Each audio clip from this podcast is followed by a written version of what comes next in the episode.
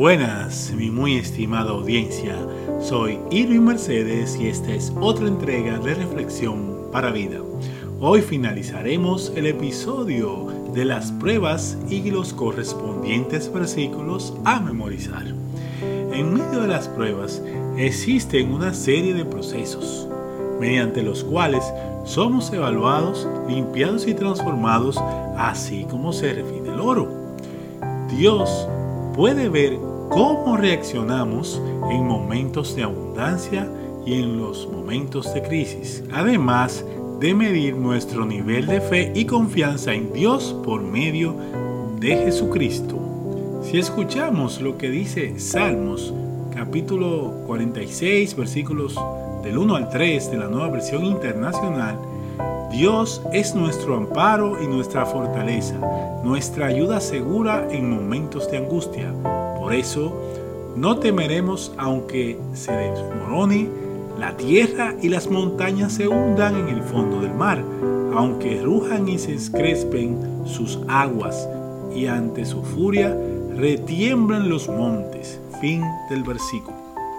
Es por eso que en cada proceso dentro de la prueba tenemos que confiar que Dios está en control de todo y que nos está limpiando de todas nuestras actitudes y comportamientos incorrectos. Él está transformándonos y también preparándonos para poder luego ayudar a otros que estén en medio de pruebas similares a las que nosotros ya experimentamos. Y me pregunto, ¿podemos ayudar a otros si no hemos pasado por la prueba que esté enfrentando? Solo una persona que haya dependido de Dios a través de Jesucristo en medio de la prueba y la haya superado previamente puede ayudar a otro. Estar en la prueba no es fácil. Podríamos compararlo con las rutinas nuevas de ejercicios. Imaginemos que comenzamos a caminar y nos ponemos como meta 6 kilómetros. Durante las primeras semanas, hasta pensamos en dejar los ejercicios, porque el tiempo o la distancia propuesta se ve lejos y creemos que no podemos lograrlo. Pero si nos enfocamos en la meta de los 6 kilómetros, retomaremos fuerzas y valor para completar la rutina de ejercicios planificada. Asimismo, en las pruebas, debemos enfocarnos en Dios a través de Jesucristo, pues nuestra meta es llegar a ser como Él. Es importante que desde que inicie la prueba, siempre recordemos la parte 1 de los versículos de Salmo capítulo 46, versículo 1 y Santiago capítulo 1, versículos del 3 al 4. Estos versículos debemos memorizarlo, recordando siempre de quién dependemos y que solo podremos enfocarnos si aceptamos a Jesucristo en nuestro corazón. Así que hoy, si estás dispuesto, te invito a hacerlo a través de la siguiente oración.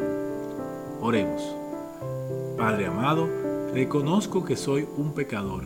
Te pido perdón por todos ellos reconozco que tu Hijo Jesucristo murió por mis pecados en muerte de cruz para limpiarlos todos.